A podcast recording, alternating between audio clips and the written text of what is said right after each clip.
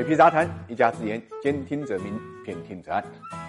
股市震荡风险大，稳健投资才能守住财富。理财魔方稳健组合，人工智能帮你管理，带你稳稳赚收益。过去三年总收益百分之二十六。理财魔方拥有证监会颁发的基金销售牌照，各大应用商店下载理财魔方 APP 即可购买。这个取消住房公积金的建议啊，并不是一个新话题。之所以现在引起大家关注呢，是我们把它放在防止新冠疫情对经济的影响和冲击，那么降低企业经营成本的这个背景下来看的。提出这个话题的人呢，依然是黄奇帆。黄奇帆是原来的重庆市的市长。前段时间他就已经提出过建议，那么这一次呢，又一次的提出了这个建议。因为按照他的算账，取消住房公积金可以降低呢企业和职工啊百分之十二的这么一个支出成本。如果现在把公积金转化为企业年金的体系，并且入市投资呢，就可以让现有闲置的公积金啊。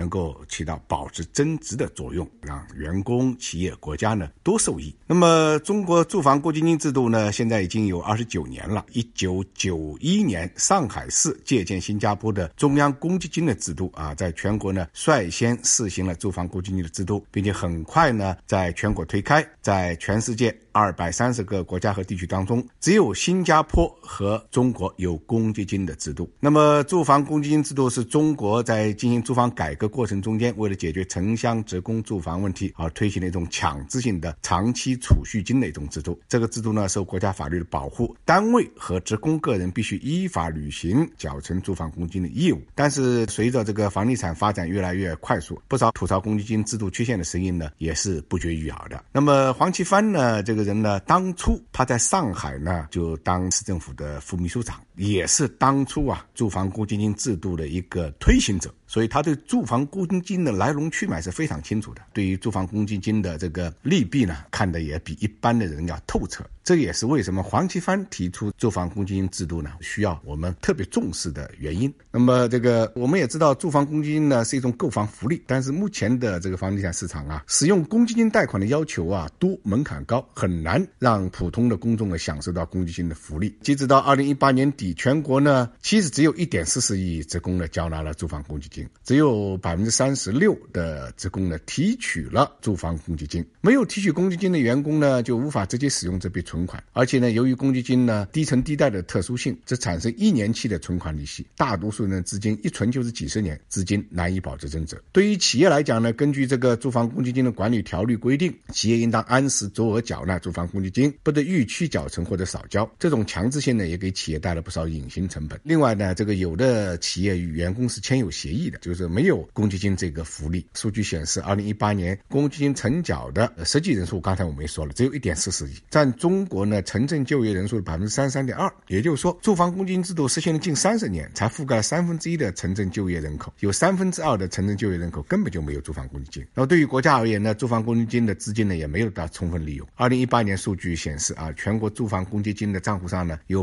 八千零八十九亿的闲置资金，也就是说，这部分资金没有在社会经济中发挥应有作用，这份资源是被浪费了。公积金制度的这些缺点啊，也是目前公积金需要改善的地方。水皮因为，这个住房公积金制度啊，是住房改革过程中产生的，已经运营了近三十年，应该讲还是发挥了一定的作用的。但是现在呢，的确毛病呢越来越呢明显。如果说做进一步的改革，我觉得呢也是会受到欢迎的，尤其是在目前为企业降低成本背景之下，更会受到这个员工和企业的欢迎的。